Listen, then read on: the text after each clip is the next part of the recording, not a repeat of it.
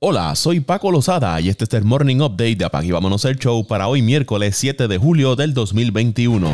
Sons de Phoenix vencieron a los Bucks de Milwaukee 118 a 105 en el primer partido de las finales del baloncesto de la NBA. En su debut en las finales, Chris Paul llevó a los Suns a la victoria, aportando 32 puntos y 9 asistencias. DeAndre Ayton tuvo dominio de la pintura, sumando 22 puntos con 19 rebotes, y Devin Booker agregó 27 puntos y 6 asistencias para Phoenix. Por el lado de los Bucks, a pesar de la derrota, tuvieron una nota positiva, y es que Giannis Antetokounmpo, que se consideraba poco probable que jugara horas antes del inicio del partido, regresó a la alineación después de perderse los dos juegos anteriores del equipo con una lesión en la rodilla. Terminó con 20 puntos, 17 rebotes, 4 asistencias, 2 robos y un tapón en 35 minutos de acción. Después del encuentro, Giannis expresó que pensó que la lesión en su rodilla era una que le iba a poner fin a la temporada. Además, manifestó que durante el partido contra los Suns no sintió dolor en su rodilla. Chris Middleton fue el líder en anotaciones de los Bucks de Milwaukee con 29 puntos, 7 rebotes y 4 asistencias. Drew Holiday contribuyó con 10 puntos, 9 asistencias y 7 rebotes. Phoenix pudo sacarle provecho a los tiros libres, donde anotaron 25 de 26 intentos, mientras Milwaukee solo acertó 9 de 16 intentos desde esa misma zona. De esos 16 intentos de los Bucks, 12 los realizó Giannis Antetokounmpo, anotando solo 7. El segundo juego de la serie está pautado para el jueves a las 9 de la noche noche hora del este.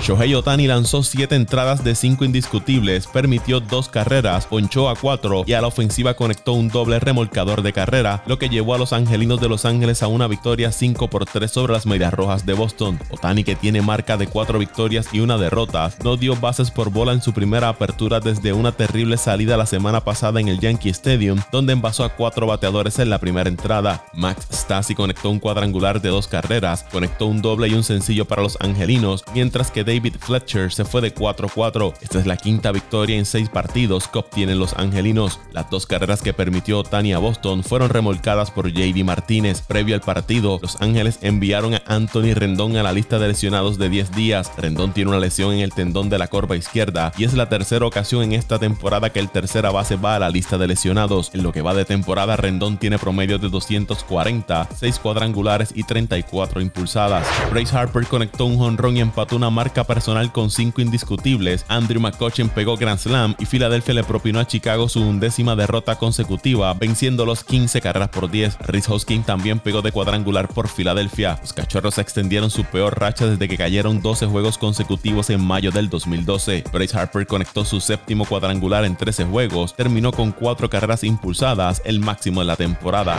El primera base de los Atléticos de Oakland, Matt Olson, anunció en su cuenta de Instagram que participará de la competencia de cuadrangulares la próxima semana en el Coors Field de Colorado. Esta será la primera vez de Olson en el evento. Es el sexto participante confirmado en la competencia de este año, uniéndose a Shohei Otani, Trevor Story, Troy Mancini, Salvador Pérez y el campeón defensor Pete Alonso. Aún quedan dos plazas disponibles para la competencia. Olson está empatado en el sexto lugar de la Liga Americana con 20 cuadrangulares. Los azulejos de Toronto cambiaron al primera base Rowdy Tellez a los cerveceros de Milwaukee por el derecho Trevor Richards y el lanzador de ligas menores Bowden Francis anunció el equipo. De Yes de 26 años no juega en las mayores desde el 18 de junio, después de batear apenas para un 209 con 4 cuadrangulares en 50 partidos. De Yes debería darle a los cerveceros de Milwaukee profundidad en la primera base, detrás del abridor Keston Iura y los turnos asignados a Daniel Vogelbach, quien está en la lista de lesionados. Richard de 28 años tiene efectividad de 3.69 con 41 ponches en 31 y 2 tercios de entradas con los equipos de Milwaukee y Tampa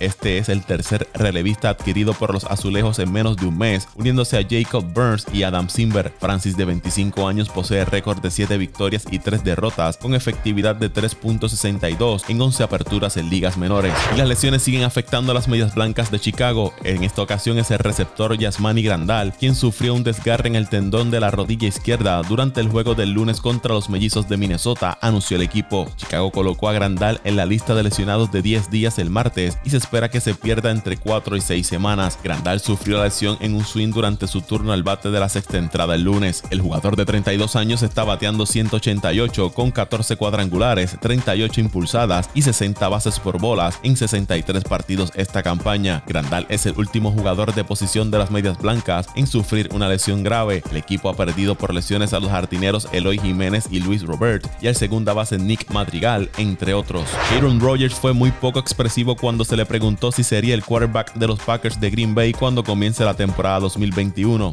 No sé, ya veremos, dijo el actual MVP con una sonrisa durante The Match el martes. Rogers no estuvo presente durante el programa de temporada baja de los Packers debido a diferencias filosóficas con la franquicia. Green Bay no ha mostrado ninguna disposición de participar en conversaciones para cambiar a su superestrella.